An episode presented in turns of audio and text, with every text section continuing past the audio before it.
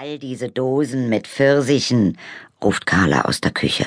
Carla, die Pflegekraft. Sie dürfen nicht mehr so viel Essen kaufen, ruft sie. Das reicht ja für eine ganze Armee. Meine Tochter Helen redet genauso. Keine Dosen mehr, Mam, sagt sie und kontrolliert bei jeder Gelegenheit meine Schränke. Die Hälfte des Zeugs verschwindet mit ihr nach Hause und dann wundert sie sich, wenn ich wieder einkaufen gehen muss. Glänzendes Schokoladenpapier klemmt in den Ritzen des Sessels, es windet sich an den Kissen und ich schnippe es weg.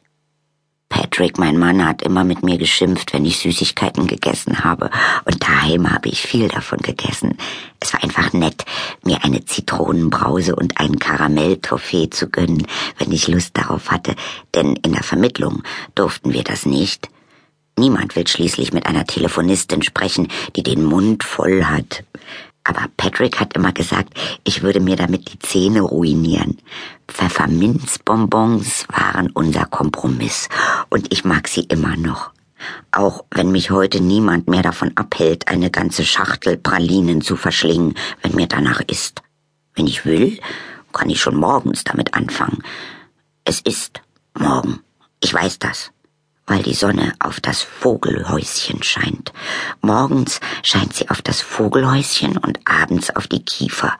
Ich muss noch einen ganzen Tag überstehen, bis die Sonnenstrahlen den Baum erreichen. Carla kommt ins Wohnzimmer und sammelt das Schokoladenpapier vom Boden auf. Ich wusste ja gar nicht, dass du hier bist, meine Liebe, sage ich. Ich habe ihr Mittagessen vorbereitet. Es steht im Kühlschrank und ich habe einen Zettel daran geklebt. Jetzt haben wir zwanzig vor neun. Bitte versuchen Sie es nicht vor zwölf zu essen, okay?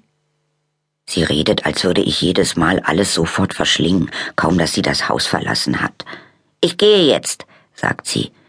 Später kommt dann Helen, okay? Bye. Die Haustür fällt ins Schloss und ich höre, wie Carla hinter sich abschließt als ich noch ein junges Mädchen war, wäre ich froh gewesen, das Haus für mich allein zu haben. Dann hätte ich die Speisekammer geplündert, meine besten Kleider angezogen, das Grammophon eingeschaltet und mich auf den Boden gelegt. Doch jetzt wäre mir Gesellschaft lieber. Das Licht brennt noch, und als ich zum Kühlschrank gehe und nachsehe, was Carla mir zum Mittagessen dagelassen hat, sieht die Küche wie ein verlassenes Bühnenbild aus. Fast rechne ich damit, dass jemand hereinkommt, meine Mutter mit ihren Einkäufen oder mein Dad mit massenweise Fish and Chips und irgendetwas Dramatisches sagt, wie in einem Theaterstück.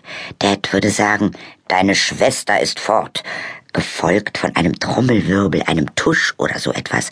Und Ma würde sagen, für immer, und dann würden wir einander um der dramatischen Wirkung willen anstarren. Ich hole einen Teller aus dem Kühlschrank und frage mich, was wohl mein Text sein würde. An dem Teller klebt ein Zettel. Mittagessen für Mord. Erst nach zwölf Uhr essen. Ich reiße den Zettel ab. Es ist ein Käse-Tomaten-Sandwich. Als ich mit dem Essen fertig bin, wandere ich ins Wohnzimmer zurück. Es ist so still hier. Der Tag hat noch viele Stunden, die ich irgendwie füllen muss. Und irgendwann muss ich auch den Fernseher einschalten. Fernsehen am helllichten Tag. Aber was soll ich sonst tun? Manchmal lese ich, doch die Geschichten ergeben keinen Sinn mehr und ich kann mich nie daran erinnern, wo ich aufgehört habe.